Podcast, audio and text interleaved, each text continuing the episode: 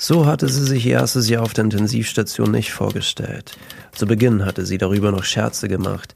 Die verrückten Chinesen, die aus dem Nichts heraus ein riesiges Krankenhaus aus dem Boden stampfen. Und das alles nur wegen Corona. Diese sechs Buchstaben glitten ihr mit einem unangenehmen Beigeschmack über die Lippen, eine Mischung aus Eisen und dem Geruch des wahrscheinlich in China produzierten OP-Handschuhs. Der Eisengeschmack nahm an Intensität zu und sie bemerkte, dass im Eifer des Gefechts ein wenig Blut auf ihren Lippen gelandet war. Gleichzeitig mit dieser Erkenntnis sank der Sinusrhythmus des Patienten auf Null. Dieses durchgängige Piepsen, das dabei entstand, war für sie mittlerweile zum Alltag geworden. Zwei Wochen lang lag der Arme mit einem Schlauch im Hals auf dem Bauch. An seiner rechten Backe hatte der Druck des Plastiks eine offene Wunde hinterlassen, genauso wie in seiner Speiseröhre. Immer wieder mussten sie mit Medikamenten gegen die Entzündungen ankämpfen.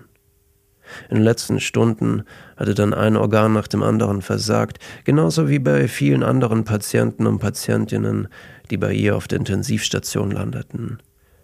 Nach mehreren Minuten des erfolglosen Kampfes beendeten sie die künstliche Beatmung und die Maschine verstummte, mit ihr auch er. Sie streifte sich die Handschuhe ab und lehnte sich an das Fenster neben dem Bett des Patienten.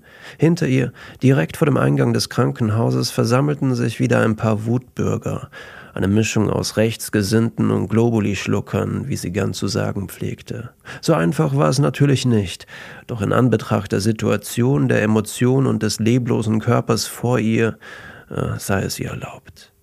Es folgt nun eine solidarische Erkenntnis, die eigene Freiheit hört dort auf, wo, andere Scha wo anderen Schaden zugefügt wird.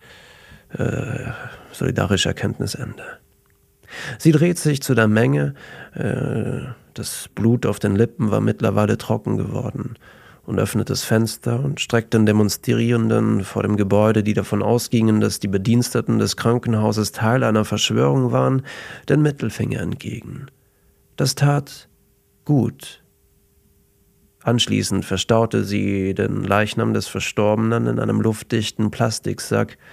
Und nein, das hier ist keine Geschichte mit einem Happy End oder einem unerwarteten Plot-Twist.